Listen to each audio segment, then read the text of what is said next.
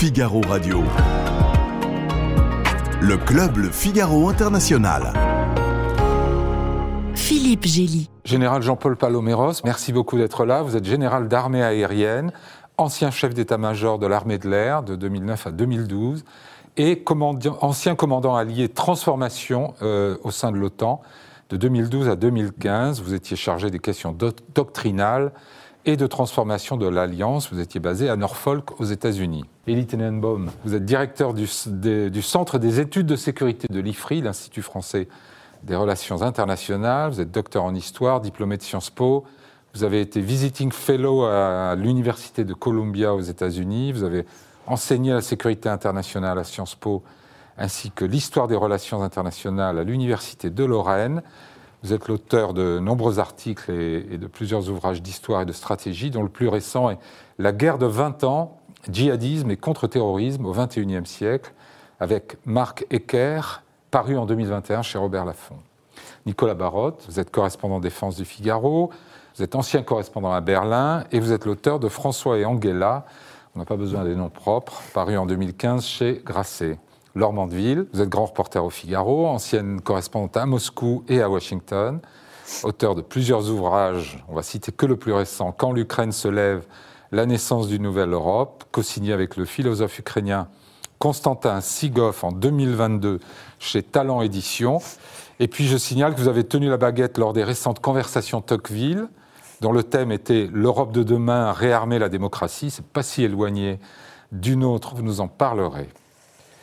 Alors, je voudrais qu'on commence par un tour de table très rapide, en fait. On viendra au fond après, mais euh, l'Ukraine dans l'OTAN, est-ce que les pour l'emportent pour vous, mon général, ou les contre? Je crois que ce débat ne euh, se pose pas tellement en termes de euh, manichéens, le bien contre le mal, le noir contre le blanc. C'est plutôt la manière dont on exprime, dont les 31 vont exprimer leur soutien à l'Ukraine, sachant que je ne crois pas qu'il y ait un seul pays qui pense raisonnablement que l'Ukraine peut rejoindre rapidement et avant la fin de la guerre l'OTAN. Mais sur le, principe, sur le principe, est-ce que vous êtes favorable ou défavorable à une entrée de l'Ukraine dans l'OTAN? Ben, Je crois qu'aujourd'hui, il n'y a pas d'alternative, dans la mesure où euh, les Russes ont déclenché cette guerre, puissance du Conseil de sécurité qui euh, envahit un pays en dépit et contre la Charte de, sécurité des Nations Unies. Donc euh, la seule garantie viable de sécurité sur le long terme, c'est l'OTAN. C'est pour ça que la Suède et la Finlande euh, veulent rejoindre pour l'une.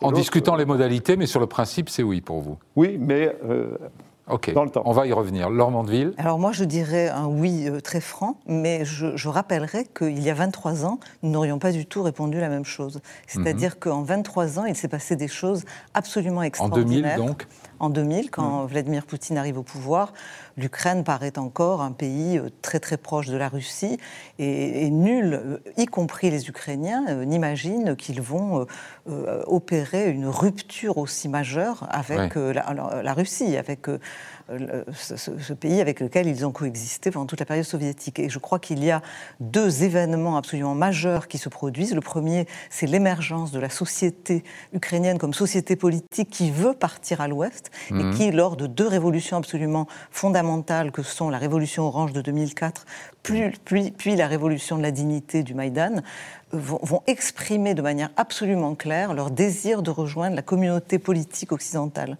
Et, peu à peu, euh, mais pas tout de suite en réalité, ils vont aussi, euh, au fur et à mesure que ce, c'est l'autre fait majeur depuis 2000, que se reforme le monstre néo-totalitaire, euh, néo-soviétique poutinien, cette espèce de dragon impérial extrêmement dangereux qui se reconstitue, les Ukrainiens vont comprendre qu'ils n'ont qu'une échappatoire, c'est de rejoindre rejoindre l'OTAN. Et alors que les, une majorité d'Ukrainiens, encore en 2004 et même euh, avant 2014, se prononçaient contre l'entrée dans l'OTAN, ça devient une majorité absolue. Et je crois que de notre côté, il, devient impossible, vu la dangerosité de la Russie et, et, euh, la situation, de, de, ne pas répondre oui à la question. Vous, c'est un oui massif. Elie Tenenbaum. Au risque euh, d'aller vers le consensus, mais on sait que, que l'OTAN travaille toujours à créer des consensus. ma réponse est oui aussi. Je pense que l'Ukraine a démontré son attachement à un certain nombre, sinon à la totalité des valeurs de l'Alliance atlantique. L'Ukraine se bat aujourd'hui pour son indépendance, pour sa souveraineté et aussi pour sa capacité à choisir ses alliances, à être libre finalement de sa politique étrangère, de sa politique de défense, ce que lui refuse précisément la Russie. Et de ce point de vue-là, on peut difficilement euh, soutenir l'Ukraine dans son euh, combat aujourd'hui et en même temps lui interdire aussi euh, au moins la candidature. Par ailleurs, l'intérêt que l'Alliance, elle, pourra avoir à recevoir l'Ukraine, là aussi, je rejoins le général Palomero, je pense que ça sera dans, un second temps. C'est très clair que dans le contexte immédiat de, du feu, des, des, des, des activités, ça, ça, reste une perspective difficile, sur laquelle, à mon avis, il faut quand même pouvoir tracer une perspective tracer un espoir.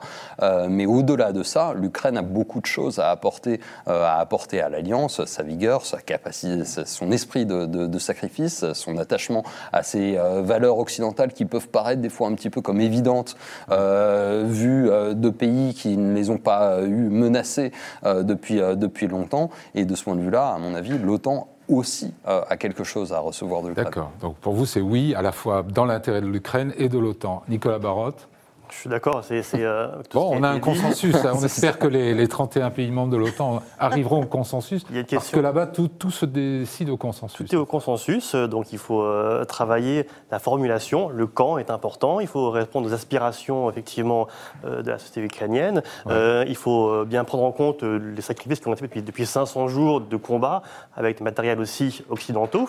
Et surtout, je crois que l'Alliance aussi a un truc à, réparer, c'est que euh, la question n'est pas nouvelle en réalité. Elle a, été posée dans le passé et en 2008, euh, il avait été dit au sommet euh, de l'OTAN que l'Ukraine avait une, perspective hein. Budapest, d'adhésion. Et là, les Français et les Allemands avaient dit non. Donc on avait bloqué ce processus. Il y avait une vague perspective. Donc c'était beaucoup trop. certains soutiennent que ça a encouragé, cette ambiguïté, a encouragé la Russie à agir. C'était trop ou trop peu. C'était trop pour la Russie, mais trop peu pour garantir la sécurité de l'Ukraine. Et de fait, ça concernait la Géorgie aussi bien que l'Ukraine, et les deux pays ont été attaqués par la Russie par la suite. La Géorgie, en, la Géorgie très vite. Très vite. Et, ensuite, ça a ouvert la, voie euh, euh, sur du moyen terme, du long terme, à l'invasion russe. Alors le président ukrainien il ne demande pas d'entrer tout de suite dans l'OTAN, mais il demande une invitation. Est-ce qu'il va l'obtenir, selon vous?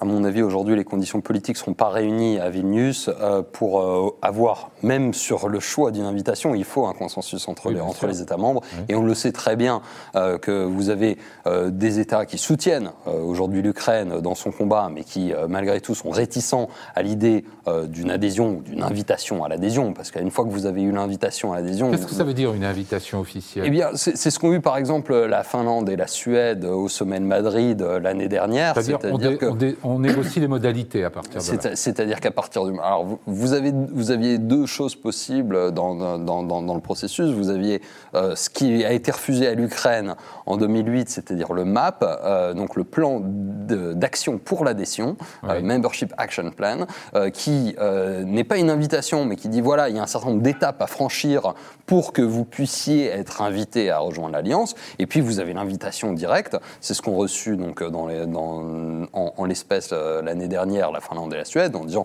ces pays sont globalement prêts euh, pour, euh, pour, pour intégrer l'Ukraine, nous les y invitons et ensuite on va négocier effectivement mm. les modalités pour que l'adhésion soit effective, en général dans un temps assez court. Donc l'invitation, alors Zelensky propose de découpler l'invitation de l'adhésion effective, ça, tout, est, tout est possible.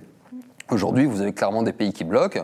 Euh, L'Allemagne en, premier lieu. Les États-Unis, sans le dire, sont pas tout à fait chauds. Et puis vous avez euh, des pays comme la Turquie, comme la Hongrie, qui bloquent déjà l'adhésion à, à la, de, la Finlande, enfin de, la, Suède, pardon, euh, après avoir s'être fait prier, on va dire, sur, sur la validation de la Finlande, hmm. qui serait sans doute, voilà, réticent. Je parle pas d'autres pays comme la Bulgarie ou d'autres qui seraient. Donc, à mon avis, le consensus, vous l'avez pas du tout. Vous avez même pas forcément une majorité peut-être une majorité, mais ce n'est pas évident. Hmm, en général, c'est une décision purement politique de décider d'envoyer une invitation, ou il y a une dimension militaire euh ah, il y a, Dans l'OTAN, de toute façon, euh, l'OTAN est une alliance politico-militaire. Donc il y a deux pieds.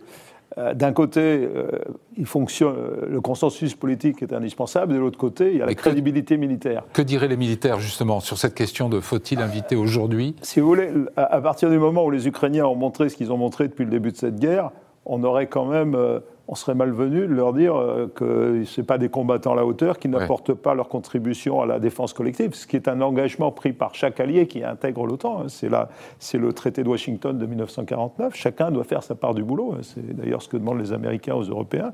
Euh, donc, non, au plan militaire, et d'autant Il n'y plus a pas d'objection, vous n'en voyez mais pas. aujourd'hui, les Ukrainiens sont en train d'intégrer totalement les techniques euh, les plus modernes, les équipements les plus modernes Ouais. euh, otaniens. Donc ils seront prêts, ils seront sans doute peut-être plus prêts que d'autres pays, hein, pour dire les choses. Ah, Ils sont aguerris. 500 jours de guerre, ça Ouais. forme, et, euh, et ils sont au standard de l'OTAN. Donc le, le- pardon, le but, c'est de les préparer au maximum, de manière que où le jour doivent intégrer l'OTAN, ça se fasse le plus rapidement possible, comme ça a été le cas avec la Suède et la Finlande. Normandeville. Pour Donc moi, il y a- c'est- Oui, mais cette, cette histoire d'invitation, elle devrait être euh, adressée à l'Ukraine, selon vous, dès, Alors, euh, dès ce- cette semaine? Moi, je pense que oui. Je pense que c'est une question euh, de courage politique et de vision et de moment historique. C'est-à-dire que après, les modalités peuvent être discutées. C'est-à-dire, on peut très bien, comme vous l'avez dit, euh, découpler une invitation et puis dire euh, cette invitation ne pourra évidemment être véritablement engagée que le jour où la guerre sera terminée. Mais je pense que le, le fait d'envoyer une invitation, ce serait donner le signal absolument clair, non seulement à l'Ukraine, mais aussi à la Russie que nous sommes complètement engagés sur le long terme aux côtés de l'Ukraine. Ce qu'il me semble, c'est que derrière toutes ces hésitations euh, et ces différents pays qui euh, se cachent derrière tel ou tel euh, argument, il y a en fait un- une peur profonde, je pense, et, et réelle, des grands pays comme les États-Unis, comme sans doute la France, même si elle est plus allante, euh, euh, et puis de l'Allemagne et peut-être d'autres, sur la question du nucléaire. Il me semble en fait que derrière tout ça, il y a une peur absolument majeure euh, des Occidentaux de précipiter une forme de confrontation avec une puissance nucléaire.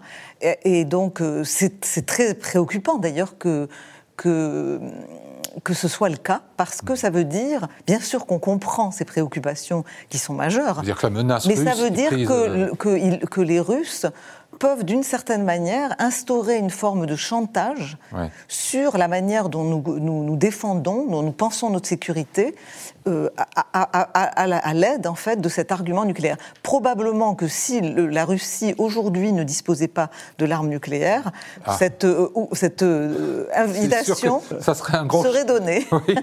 Nicolas Barotte, votre analyse là-dessus, sachant que les Occidentaux sont quand même très allants pour aider l'Ukraine, enfin, ils se sont, ils se sont pas fixés beaucoup de limites, pourquoi cette réticence politique à, inviter l'Ukraine dès maintenant? Parce qu'il faut maîtriser l'escalade. C'est que depuis le début du conflit, on voit bien que la, préoccupation, notamment à Washington, c'est d'éviter euh, l'accélération, euh, euh, du conflit et de voir l'OTAN être ramenée dans la guerre accidentellement ou par euh, le, le jeu, le jeu des alliances.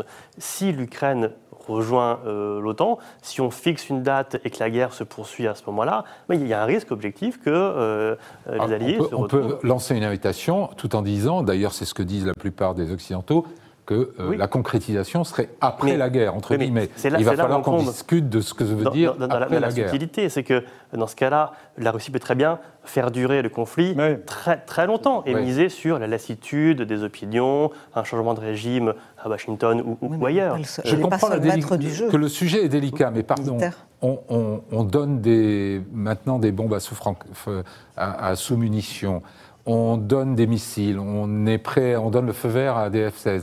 Tout ça, c'est moins grave que de, de tendre une invitation politique à l'Ukraine de euh, rejoindre l'OTAN après la guerre? C'est la question euh, nu- nucléaire, C'est- c'est le risque d'escalade Ouais. Et c'est pour ça qu'à Vilnius, les alliés vont chercher une voie alternative, et c'est c'est des garanties de sécurité.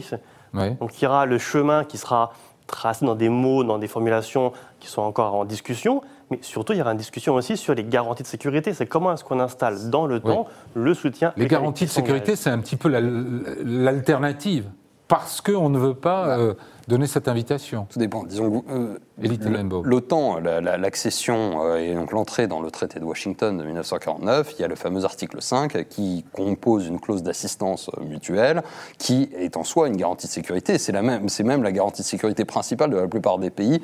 Euh, bon, la France a la dissuasion nucléaire, mais elle est, mais elle est une, une exception euh, et, pas une règle au, sein de l'Alliance. Donc elle dit que finalement, l'ensemble des, des, États membres considéreront une agression contre l'un d'entre eux comme, comme étant contre eux eux-mêmes. Hein. Donc un pour tous, euh, tous pour un, euh, selon la formule euh, consacrée sur, sur, l'article 5. À, partir de là, l'OTAN est une garantie de sécurité. Mais simplement, il pourrait y avoir d'autres formes de garantie de sécurité qui pourraient être moins contraignantes, moins engageantes pour, pour, les États. Alors il y a deux options qui, qui, qui, qui peuvent exister. Il y a l'option qui est un peu poussée par les Américains, qui est ce qu'ils appellent le modèle israélien. C'est-à-dire, en fait, vous allez donner ou un peu modèle taïwanais d'une certaine manière. Vous allez donner à l'Ukraine les moyens de se défendre elle-même avec un flux constant financier, militaire d'armement, éventuellement de formation, mmh. euh, mais pas de, de, troupes combattantes. Et donc, euh, vous avez de ce point de vue-là, euh, voilà, l'Ukraine qui va continuer, qui va être associée à l'OTAN par, par, une forme de, pacte de sécurité mmh. et, et, avec ses moyens. Il y a un autre modèle qui est plutôt le modèle coréen.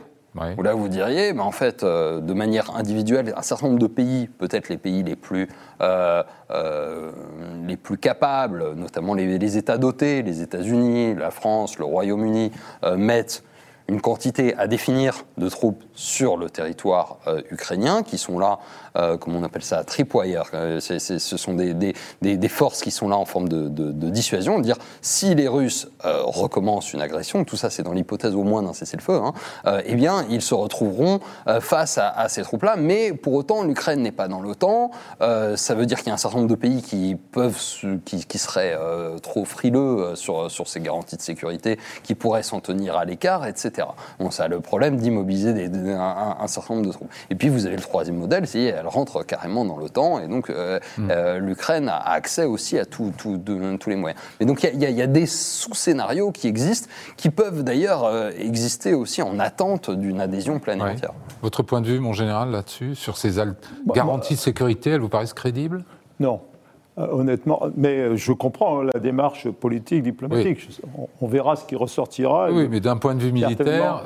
Non, mais ça n'a pas de sens. Dans la mesure où euh, l'Ukraine était rentrée dans cette négociation après la fin de la guerre froide, une dénucléarisation de l'Ukraine, en contrepartie d'un engagement formel de la Russie de ne pas l'attaquer, que pouvait-on demander de plus C'était a priori une solide garantie internationale. C'était pour pour les Ukrainiens, euh, une puissance membre permanent du Conseil de sécurité se devait de respecter sa parole. À partir de 2015, 2014, ils y ont moins cru. Je vous rassure, ils me l'ont dit, ils m'ont dit de toute façon. Cet accord était aussi quand même euh, validé par les États-Unis hein, à l'époque. Oui, mais validé, ça veut dire. le regrette euh, aujourd'hui. Dans le cadre de la non-prolifération. Qu'est-ce qui se passe aujourd'hui? D'abord, tous les accords nucléaires, peu, peu ou prou, ont volé en éclats, ou en tout cas sont mis de côté. Vous avez euh, le président russe qui, sans, sourciller, déploie des armements nucléaires, qu'ils soient tactiques ou autres. C'est la même chose. C'est des armements nucléaires sur le sol biélorusse. Donc la crainte du nucléaire, et je perçois bien ce qui a été dit, il ne faut pas qu'on s'appuie là-dessus. On rentrerait dans le jeu de Poutine. Bien sûr qu'il y a un pouvoir égalisateur du nucléaire, mais il ne faut surtout pas se laisser piéger. Donc pour moi, la seule garantie qui vaille, c'est une entrée dans l'OTAN. Et ça, les Ukrainiens le savent bien, M. Zelensky selon des normes, et, ça va être intéressant de voir, parce qu'il faut peut-être réinventer une autre manière d'arriver. Si euh, ce qu'on a aujourd'hui, si les outils qu'on a aujourd'hui ne conviennent pas, les politiques sont là pour en inventer d'autres. Mais euh, ce qui est certain, c'est que le jour où, et si il y a une négociation, il faut que l'Ukraine rentre très vite dans l'OTAN. Et M. Poutine le sait, que c'est, que c'est vraiment ça l'ennemi. Il le sait. Pourquoi? Parce qu'une fois que l'Ukraine sera entrée dans l'OTAN, l'Ukraine sera perdue pour lui. Elle sera perdue comme les pays baltes ont été perdus, comme les autres pays ont été perdus. Hmm. Laure Mandeville Oui, moi en fait, euh, je, trouve. Alors, je suis complètement d'accord avec l'idée qu'il ne faut pas se laisser euh, justement impressionner par le chantage nucléaire. C'est pas ce que je disais. Je non, disais juste que c'était euh, la, manière dont, dont c'était pensé. mais ce qui me paraît vraiment important, c'est que il faut bien voir que tout cela est important pour la perception qu'a la Russie de tout ce qui se passe. C'est-à-dire tout ce qui va se passer à Vilnius va, va, se passer sous le regard des Russes, et c'est l'essentiel de tout ça, c'est le message qu'on va envoyer. Tout à fait. Et c'est vrai non seulement aux Ukrainiens, mais aux Russes. Non seulement aux Ukrainiens, bien sûr aux Ukrainiens, euh, ça c'est certain, mais aux Russes. Et euh, de ce point de vue-là, euh, l'idée que on va leur donner des garanties de sécurité autres, alors déjà leur donner, proposer que de déployer des troupes, par exemple, serait perçu par les Russes comme un, casus belli, Mais ça à mon pas avis, sur la table, tout à fait aussi euh, important que de, que donner une promesse ferme euh, d'entrer dans l'OTAN. Donc, euh, il, moi, il me semble que ce que les Occidentaux doivent comprendre et doivent faire comprendre, doivent comprendre, c'est que les Russes considèrent aujourd'hui qu'ils sont en guerre contre contre l'OTAN. C'est une guerre contre l'Occident qui est en cours. Donc, vous suggérez qu'on les prenne au mot et d'une certaine manière, oui, c'est-à-dire qu'en en tout cas, il, faut sortir de l'idée que pendant la guerre froide, on avait deux alliances équivalentes. D'un côté, parce qu'ils essaient de faire croire euh, dans leur, euh, dans leur vision, c'est qu'on avait l'OTAN d'un côté, le pacte de Varsovie de l'autre, et qu'il y a eu une injustice historique parce qu'à la fin de la guerre froide, le pacte de Varsovie a disparu et l'OTAN est resté. Mais ce qu'ils oublient, c'est que c'était deux alliances de nature absolument opposée. Hmm. C'est-à-dire que l'OTAN était une alliance volontaire de pays qui s'étaient mis ensemble pour euh, se protéger contre, contre la menace, alors que l'URSS était une alliance forcée dans laquelle elle a, elle a occupé en fait l'ensemble de l'Europe centrale et orientale et leur a imposé euh, la loi des chars russes. Hmm. Et donc, euh, quand, quand la guerre froide se termine, il est légitime que ces pays recouvrent leur, euh, leur, euh, leur, libre, arbitre et le choix de leurs alliances, que vous disiez tout à l'heure. Et c'est pour ça que euh, tous les néo-réalistes français, par exemple, qui disent oui, c'est vraiment, on n'aurait pas dû, on aurait dû défaire l'OTAN par équivalence, etc.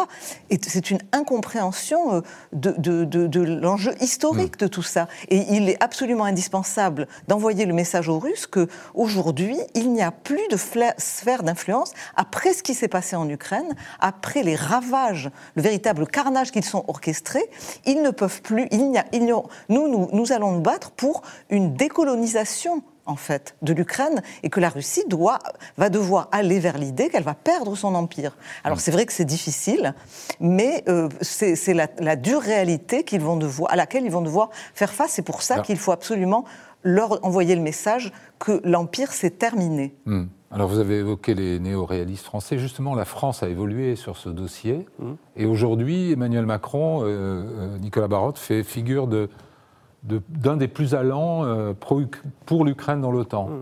La, ligne à l'Élysée, c'est d'aller le plus loin possible dans la main tendue. Donc trouver la formulation qui permette de rapprocher l'Ukraine de l'OTAN davantage. Pourquoi Ils ont une idée de cette formulation? De ce qu'elle peut être il faut, espérer qu'ils ont une proposition euh, euh, précise, euh, mais sans doute que oui. Mais, en dessous de l'invitation Oui, mais en tout cas, toute la question, c'est qu'est-ce qu'on dit à l'Ukraine alors que la guerre est encore en cours? Voilà. C'est ça le, gros sujet.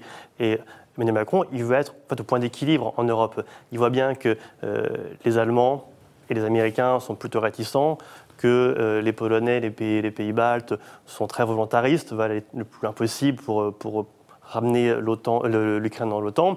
Et donc lui, il cherche à incarner l'équilibre. C'est la tactique aussi politique. Hein. On se souvient qu'au début de la guerre, il ne voulait pas humilier euh, Poutine. Et euh, proposer à l'Ukraine de rentrer dans l'OTAN, c'est humilier Poutine, c'est lui infliger une défaite. Donc on voit bien que là, euh, le président a évolué dans son approche, dans sa politique russe. Dans cette posture, il y a une chance qu'on mène le tempo, que la France soit... Une... La, France cherche à retrouver... force de proposition Elle cherche à retrouver de l'influence dans, l'Alliance. C'est tout son enjeu. C'est puissance dotée, on l'a dit, puissance militaire, mais petit contributeur malgré tout. Euh, donc, dans l'Alliance Atlantique, Paris veut essayer de retrouver un rôle un peu de, leadership, euh, surtout si dans l'hypothèse où dans euh, un an il y a un changement d'administration à Washington. Voilà, Macron a bien en tête qu'il faut porter l'alliance pour qu'elle puisse continuer à jouer son rôle. Ouais. Est-ce qu'il sera entendu? C'est pas sûr, parce que les pays de l'Est sont quand même très échaudés par les positions françaises vis-à-vis de la Russie Ouais. des débuts de la guerre, Mhm. euh, et parce que aussi sa contribution, son influence dans la machine OTAN est assez faible. En réalité, les Allemands ou les Polonais ont davantage investi l'OTAN depuis pas mal d'années. Donc ils Ouais. ont beaucoup d'échos. Elie Tenenbaum, Oui, sur on- la France. On, on est absolument là dans une séquence euh, dont on ne sait pas combien de temps elle va durer, comme toujours avec les séquences politiques, qui a été lancée avec euh, les discours de euh, Chisinau et de Bratislava euh, par le président euh, Macron, dans laquelle effectivement on avait un peu un changement de ton euh, sur, la France vis-à-vis de, ce qu'on appelle le flanc Est, que ce soit des pays déjà membres ou, euh, ou de, des pays à, devenir membres, dont, euh, l'Ukraine mais aussi la Moldavie, sur lesquels effectivement la France qui, on s'en souvient, en 2008, euh, était avec l'Allemagne parmi les, les, les- plus sceptiques sur, sur l'élargissement, sur les garanties de sécurité, aujourd'hui, en disant on est, la France accompagne ça et, et- et entend, entend ces préoccupations de sécurité avec d'ailleurs une forme d'amende honorable qui a été faite. C'est clair qu'il y a euh, comme objectif un, gain d'influence politique euh, qui avait été perdu et l'idée d'une réparation. Il y aura encore beaucoup à faire, notamment euh, pour, pour convaincre que cette séquence est plus qu'une séquence, qu'elle est effectivement une position française durable et qu'elle ne va pas donner lieu à un autre retournement comme les pays de l'Est malheureusement en ont tant connu vis-à-vis euh, vis-à-vis de la France et tant de déception. Euh, il y a aussi un enjeu euh, finalement d'équilibrage et de savoir, euh, compte tenu de nos ressources qui sont euh, contraintes, finalement ce qui pourrait être le plus avantageux et le plus, le plus efficient pour la France. Et il y a une réflexion en cours de dire finalement l'article 5, euh, Aujourd'hui, il, il- il marche bien. Euh, il- aucun pays membre de l'OTAN euh, n'a été de fait agressé sur son territoire euh, de manière, euh, de manière euh, franche et, et pleine par la Russie ou par, ou par tout autre État. Et, et il nous coûte pas grand-chose, c'est-à-dire qu'en dehors des quelques déploiements euh, de la présence avancée renforcée, ça coûte moins que les deux autres modèles que j'évoquais, le modèle israélien où il faut euh, littéralement, milliards de voilà, et exactement, Et la Corée, c'est financer, 10 et 000 la Corée- et depuis la Corée, 30 ans, c'est euh, même même sur le 25 000. Et donc, donc, donc finalement, euh, aussi pour euh, pour la France, c'est peut-être euh, l'option euh, qui est la plus efficiente. Alors, je rebondis là-dessus. Laure Mandeville, pourquoi les, les Américains ne font-ils pas ce calcul, sachant qu'en plus, il y a le risque d'un- d'une alternance, peut-être même d'un retour de Donald Trump à la Maison-Blanche, ce qui aurait quand même pour conséquence probable ou possible d'affaiblir gravement l'OTAN. Euh, on sait que dans son premier mandat, il avait eu la tentation très concrète de s'en retirer. Pourquoi Biden ne parie-t-il pas sur, finalement, c'est un pari, c'est c'est le pari le moins coûteux, le moins hasardeux, compte tenu de ce qu'a démontré l'Ukraine. Que- que- Qu'est-ce qui se passe euh, dans la réflexion des dirigeants américains Je, je crois vraiment euh, que- qu'il faut revenir à ce qu'on disait tout à l'heure sur euh, les- la peur de l'escalade. La peur de l'escalade. la peur d'escalade, je crois que véritablement les Américains quand même restent euh, euh, extrêmement préoccupés, je pense, par ce qui se passe à Moscou, par cette, Ouais. euh, euh, je dirais, ce- cette espèce de, de, de- de train de menaces quotidiennes.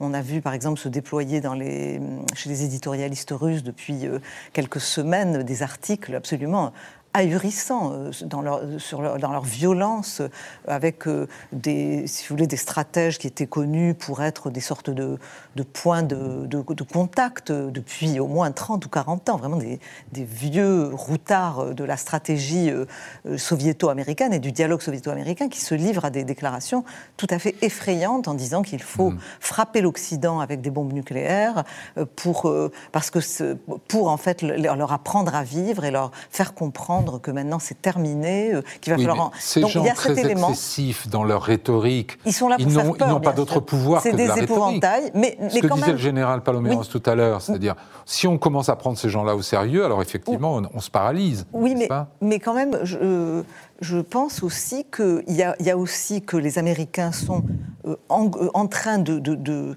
de partir vers leur campagne, que Biden est quand Campagne électorale euh, pour la, campagne la électorale qui va les absorber de plus en plus, et que il y a toute une partie euh, de la machine, disons, de sécurité nationale américaine, notamment démocrate, qui est absolument obsédée par la question de la Chine Hmm. et qui considère que le, le- le dossier de l'Ukraine, c'est un dossier euh, moins important très important, mais moins important, et qu'il il va falloir trouver une forme de, euh, de, de, compromis. Il y a par exemple des gens comme l'ancien conseiller d'Obama, Charles Kupchan, qui a fait des déclarations également, vraiment, moi je trouve très inquiétantes, où il, est, il, a, il est apparu à la, sur la chaîne Russia Today, au, point presque au, prudent au point de dire il va falloir, euh, on n'arrivera jamais à gagner cette guerre, il va falloir s'entendre avec les Russes, il va falloir, euh, il y aura un conflit gelé, euh, etc. Donc il y, a tout un camp aussi qui freine euh, et qui, euh, qui allait.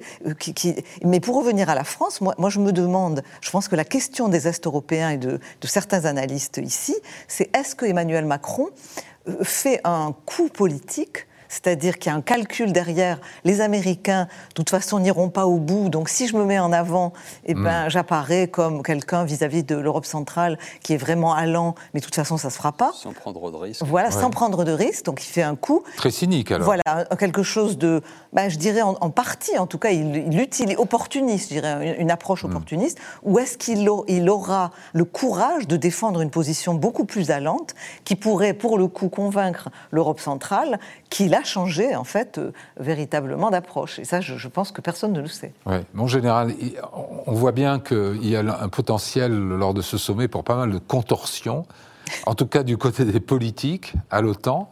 Est-ce que finalement, d'un point de vue de, la confrontation, de la dissuasion, est-ce que c'est pas pire que euh, de, relever le défi posé par Poutine et, d'assumer finalement que euh, les Occidentaux ont choisi un camp? C'est sûr que pour que la machine militaire de l'OTAN euh, puisse fonctionner euh, d'une manière optimum, il faut qu'elle soit basée sur un consensus politique qui se traduit quelque part par un concept. Donc voilà ce pourquoi est fait l'OTAN dans les 10 ou 15 années à venir, voilà la mission, et, donc, le euh, concept, il, est, il, figure dans, dans, les nouveaux plans de défense. ce concept, c'est la Russie. Il, faut qu'il soit étayé par, euh, par un soutien politique, euh, un, consensus, je dirais, positif. Hein. Pas un consensus à minima, un consensus à maxima. Mais cela dit, le sommet de Vilnius est très intéressant pour la partie militaire de l'OTAN parce que c'est une sorte d'équilibre et, la France joue un, rôle intéressant en la matière. Entre le prépositionnement à l'Est pour euh, dissuader en quelque part, et ça c'est ce que demandent évidemment les pays de l'Est, et depuis très longtemps d'ailleurs, c'est pas récent, et l'aptitude à l'OTAN de continuer à pouvoir réagir très rapidement avec euh, des, troupes conséquentes et des moyens conséquents, des capacités militaires, face à toute autre menace, y compris dans le Sud. Donc vous avez cette opposition géographique, là, et c'était le cas en 2014 déjà, où il faut maintenir une sorte d'équilibre avec les forces que nous avons. Et il ne faut, pas faut pas non plus euh, se méprendre. Euh, il faut prendre les forces telles qu'elles existent et pas telles qu'on espérait qu'elles existent ou que, telles qu'elles seront peut-être dans dix ans lorsque tout le monde aura réinvesti. Donc il faut jouer avec carte sur table. Et ça, c'est pas évident. C'était d'ailleurs une partie de mon rôle quand j'étais à l'OTAN. C'était de, faire sortir la vérité de ce qu'étaient les capacités militaires de l'OTAN pour mieux combler les trous, si vous Juste Juste un mot là-dessus. L'adhésion de l'Ukraine, ça serait un renforcement des capacités militaires de l'OTAN? Ça serait un poids ou ça serait un atout? À, terme, ça serait un atout. Ça serait un atout incontestable. Et ils sont très loin techniquement de. Bah, ils s'en rapprochent tous les jours hein, avec leur capacité d'innovation et ce qu'ils sont en train d'apprendre. Euh, oui, non, je, pense que ça ne sera pas un homme mort. C'est un peu la difficulté qu'on a eue quand même avec l'intégration des pays de l'Est. Il faut s'en souvenir. Ils n'ont pas, pas eu le soutien nécessaire peut-être pour remonter en puissance leur défense. Ils avaient bien d'autres choses à faire pour se moderniser. Et donc ça affaiblit l'OTAN quelque part. L'élargissement de l'OTAN est un risque d'affaiblissement militaire. C'est ça qu'il faut prendre en compte. Mais l'Ukraine ne sera pas à ce titre-là un fardeau. Euh, c'est d'ailleurs ce qu'ils plaident eux-mêmes. Si et seulement si on, continue à les alimenter selon le modèle israélien. C'est pour ça que ça, c'est important. Mais ils disent on ne demandera pas aux Allemands ou aux Français de venir défendre la frontière, c'est nous qui la défendrons. Absolument. Nicolas Barotte, sur, euh, on voit ce, sujet des contorsions, euh, on va essayer de formuler des, d'afficher des, formules euh, qui, satisfassent l'Ukraine, qui ne provoquent pas la Russie. Euh, est-ce que, euh, quand on dit, en fait, on va renvoyer l'essentiel des décisions à après la guerre, qu'est-ce que ça veut dire cette expression après la guerre? Où est-ce qu'on fixe la date la ligne butoir? Parce que si c'est après que l'Ukraine a récupéré tous ses territoires et a signé un traité de paix avec, le, avec le Kremlin, ça peut être dans très très très longtemps et peut-être jamais. C'est bien tout le problème, c'est qu'il y a des objectifs qui sont affichés de reconquête de tout le territoire euh, ukrainien. Quand on interroge les stratèges militaires état-major, ils y croient assez peu. Donc, dans la définition du territoire ukrainien qui serait défendu par euh, l'OTAN, si jamais euh, l'Ukraine rejoignait l'OTAN, est-ce que c'est toute l'Ukraine ou la partie seulement libérée Et donc, euh, on perd euh, la Crimée, une partie. C'est le modèle euh, ouest-allemand quand l'Allemagne rejoint Oui. l'OTAN en, en 1955. Dans la RFA. On avait fait une croix sur la, sur la RDA. Mais c'est un débat à avoir et c'est pas sûr que Zelensky soit d'accord pour signer ce type de solution. Euh, Il y a le cessez-le-feu. Donc combien de temps on, on aide encore euh, l'Ukraine à se battre Ou est-ce qu'on considère que les efforts de contre- de contre-offensive n'ont pas porté leurs effets? Alors il, il est trop tôt pour euh, faire un jugement. Au bout d'un mois, c'est trop, trop- trop On court. est à mi-chemin, plus On ou moins, de, de la fenêtre de. On se rend bien compte qu'à cet automne, il y aura un bilan qui sera fait, disant voilà, ça fonctionne, ça ne fonctionne pas. Si ça ne fonctionne pas, peut-être qu'il faudra geler le conflit. Ouais. Donc là encore, il y a une discussion à avoir avec les Ukrainiens s'ils sont prêts à, à- à l'accepter. Donc euh, définir quand s'arrête la guerre, c'est un, un des sujets aussi euh, politiques. Mais on ne va pas le définir. On va, l'in- on va probablement voir la formule figurer dans les conclusions du sommet sans qu'elle soit définie. Ouais. Tenenbaum, euh, Oui, ben la- la- comment la- faudra-t-il la La comprendre formule sera sans doute d'ailleurs pas après la guerre, parce qu'elle devra pouvoir in- intégrer des formules d'un état de guerre juridique qui persiste, mais avec une activité opérationnelle qui soit suffisamment faible pour que l'intégration puisse se faire et effectivement euh, qu'on puisse éventuellement... Même dans euh, le cas d'un conflit gelé oui, d'une occupation qui durerait. si ce, qui est, ce qui est certain, c'est que le conflit gelé, le conflit gelé n'est euh, pas l'hypothèse recherchée marché par les pays euh, de l'Alliance, et c'est évidemment pas l'hypothèse recherchée par les Ukrainiens. Donc l'idée, c'est que les Ukrainiens puissent reconquérir le maximum euh, de leur territoire. Mais il y a une réalité militaire et opérationnelle. On sait que cette perspective-là, elle, peut être effectivement très compliquée et, très peu probable dans un horizon de temps euh, rapide, alors même que l'Ukraine a besoin d'un horizon relativement rapproché sur, sur une adhésion. Donc on est vraiment là sur, sur la manière de la, la formulation du communiqué final tournera, tournera autour de ça. Je revenais juste Oui. sur, sur votre question sur la division des, des- des alliés. Il ne faut pas non plus euh, l'exagérer. C'est-à-dire que là, on est euh, voilà, dans, dans le débat à regarder effectivement le détail des formulations et chaque pays va avoir effectivement son positionnement. Mais il y a une chose qui ne fait pratiquement aucun doute, c'est que le message global qui ressortira de ce sommet, c'est que globalement, les pays membres de l'Alliance sont là ensemble et à travers l'Alliance pour aider l'Ukraine, aider l'Ukraine dans son combat pour sa liberté, pour son indépendance, pour le soutien euh, militaire dans les armes, pour le soutien à la reconstruction. Et ça, ce message-là, globalement, il sera sans ambiguïté. Et c'est un message important à faire partir, euh, à, envoyer au Kremlin en disant le pari que Vladimir Poutine a fait euh, d'une lassitude de l'Occident, ce pari-là, il est perdu. Après, voilà, le, le détail de, la, de la formulation, de la perspective d'adhésion, c'est là où vous allez a- a- aller avoir des divisions. Mais il ne faut pas non plus euh, rater le, D'accord. le- le message Vous pensez principal. que les, les Russes pourront être dupes des, des petits arrangements, des, des, des- de, Ah, c'est pas être du- dupe. Je pense que les, les Russes constateront L'endroit où on met les virgules, euh, le choix des mots. Non, non, ils seront, ils seront pas dupes, ils savent très bien comment le système fonctionne, mais globalement, ils- le, le message qu'ils ne pourront pas euh, rater, c'est L'OTAN que un front uni pour vous. sur, les, sur les points les Ouais. plus fondamentaux, les plus essentiels, c'est-à-dire le soutien continu à l'Ukraine. Je voudrais juste vous dire- oui, de, de, de Nicolas Zelensky avant Vilnius est important. Il est allé en Turquie Oui. et Erdogan a dit l'Ukraine a vocation à, à rejoindre. L'Ukraine mérite. mérite. Il n'a pas dit le- la Turquie va soutenir l'adhésion Oui, oui, d'Ukraine. oui, mais le C'est du Erdogan Le toujours. message est hein. fort. Il est allé en Bulgarie, un Bulgarie qui est un pays qui est divisé sur le soutien. Oui. Donc on voit bien que dans les jours qui ont précédé, il a pris soin, Zelensky, d'aller engranger des soutiens. Ils sont Oui, des il a messages, montré qu'il était un diplomate euh, consciencieux. à la Russie. Il y a- je voudrais vous lire juste une formule, euh, de, de- un extrait de- d'une tribune qu'a publiée Aliona Get- Getmanchuk, qui est la fondatrice d'un think tank, euh, d'un cercle de réflexion ukrainien qui s'appelle le New Europe Center. Elle dit Tant que l'Ukraine ne sera pas membre de l'OTAN, la guerre ne prendra jamais réellement fin. Une adhésion rendrait de futures attaques de Moscou contre l'Ukraine tout simplement insensées. A contrario, aussi longtemps qu'une ambiguïté stratégique subsistera Au sujet de l'adhésion future de l'Ukraine, les dirigeants russes seront constamment tentés d'attaquer l'Ukraine afin de restaurer une nouvelle version de l'Empire. Ah, mais je, je pense qu'elle a absolument raison et que les Russes ont besoin de comprendre que c'est fini.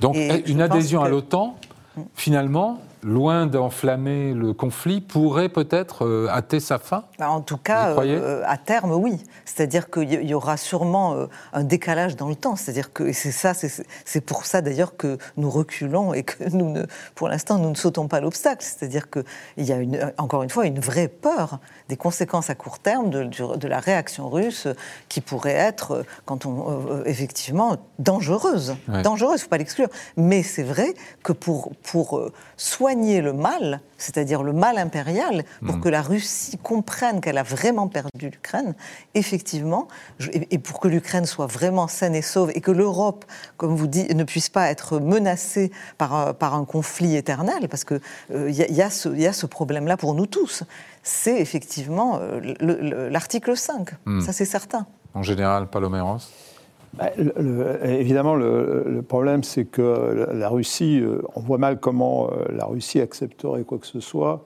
Euh, on, voit mal la défaite pure et simple de la Russie, aujourd'hui en tout cas. Peut-être que l'avenir nous démentira. Mm-hmm.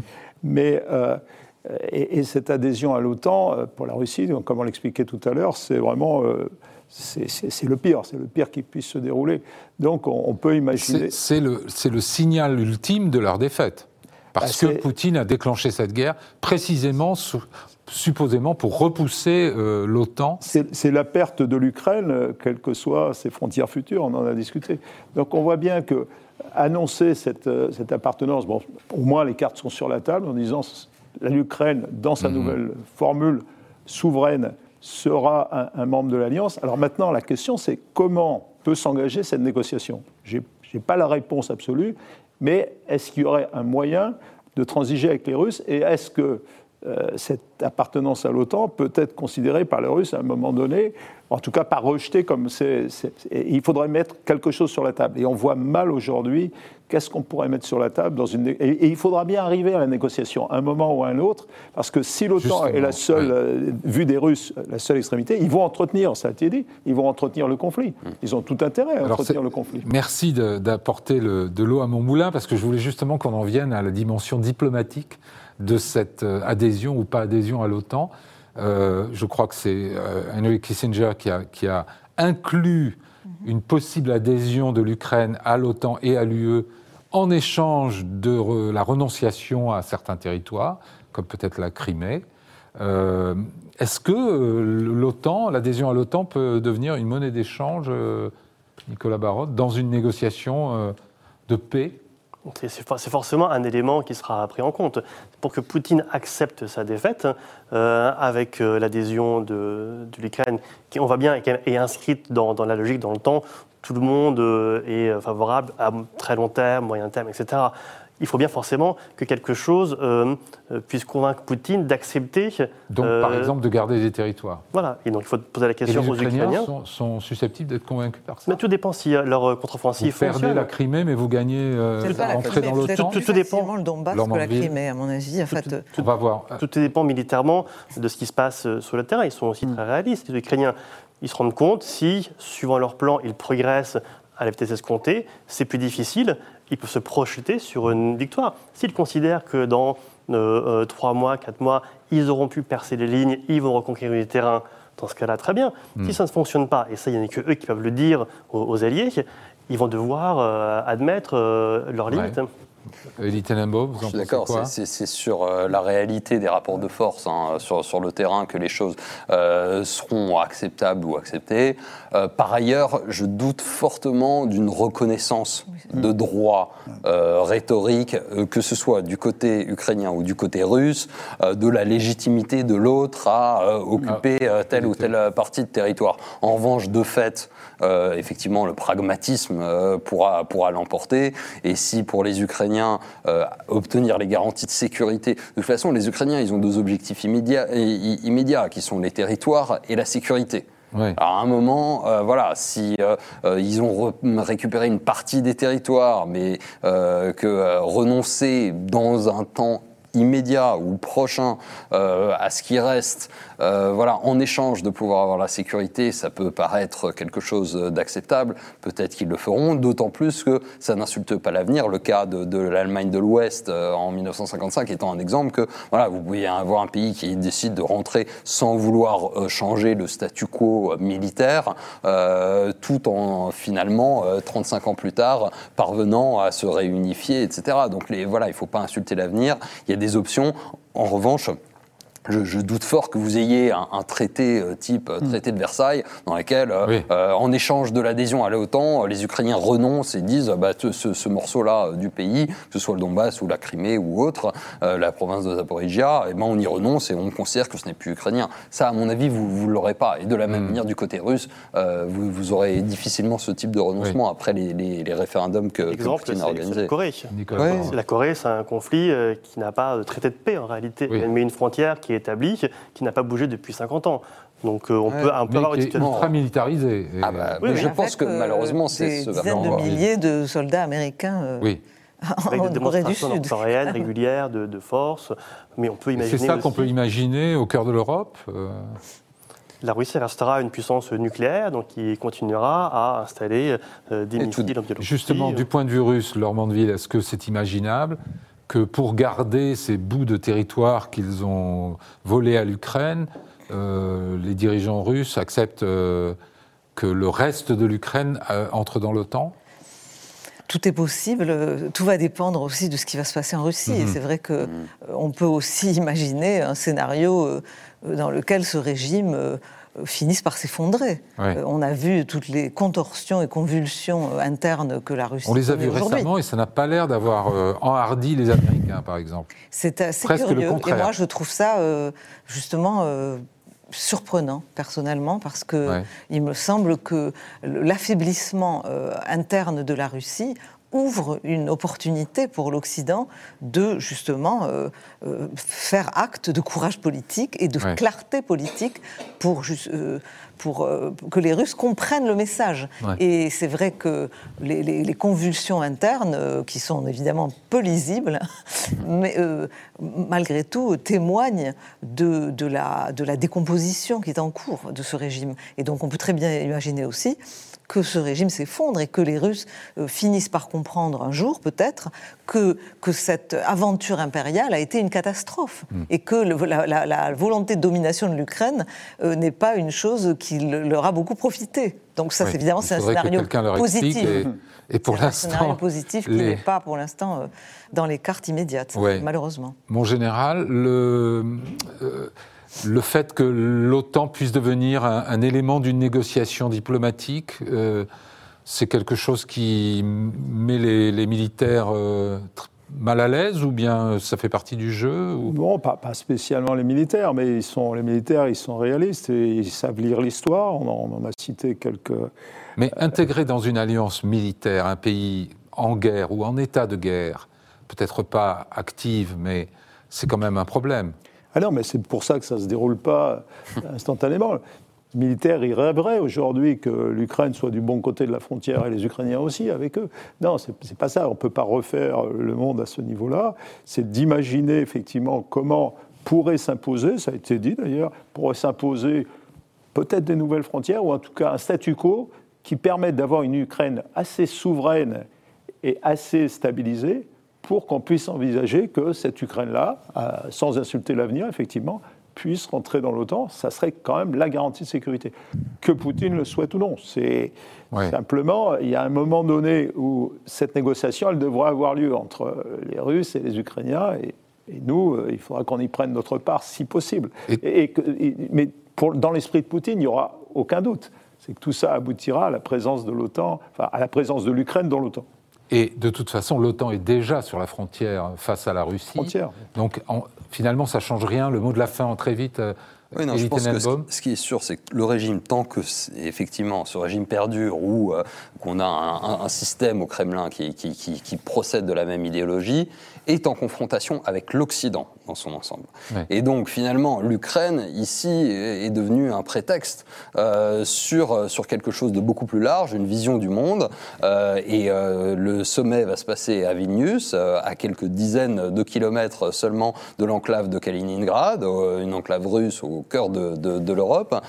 C'est aussi ça, le, le, défi. Y a, quelques dizaines de kilomètres aussi de la frontière biélorusse. La Biélorussie est un autre pays qui va sans doute poser de grands, défis pour la sécurité de l'Europe dans les années à venir, avec là aussi un régime aux abois soutenu par, le Kremlin. Et, jusqu'à jusqu l'Arctique, de, l'Arctique jusqu'à la mer Noire, vous avez euh, malheureusement un potentiel de confrontation, euh, et c'est à mon avis dans ce cadre élargi, au-delà même du théâtre ukrainien malheureusement, qu'il va falloir réfléchir à la relation entre l'espace européen, euro-atlantique euh, et, et, la Russie. Oui, il y a une chose qu'on n'a pas mentionnée très vite, c'est qu'il va y avoir la création d'un conseil Ukraine-OTAN qui d'ailleurs fait écho au Conseil Russie-OTAN, oui, qui n'avait pas. C'est la même chose, oui, c'est le même format, n'est-ce pas De fait, il, il existait déjà.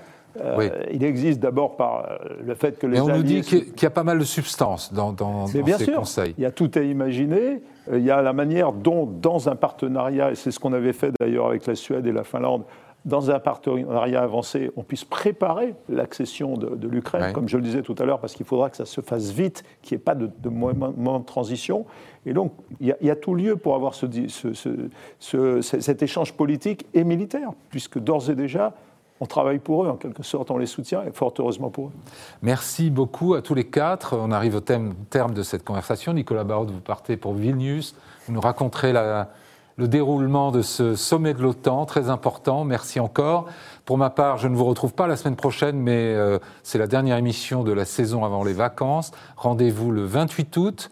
Euh, merci à tous et bonnes vacances.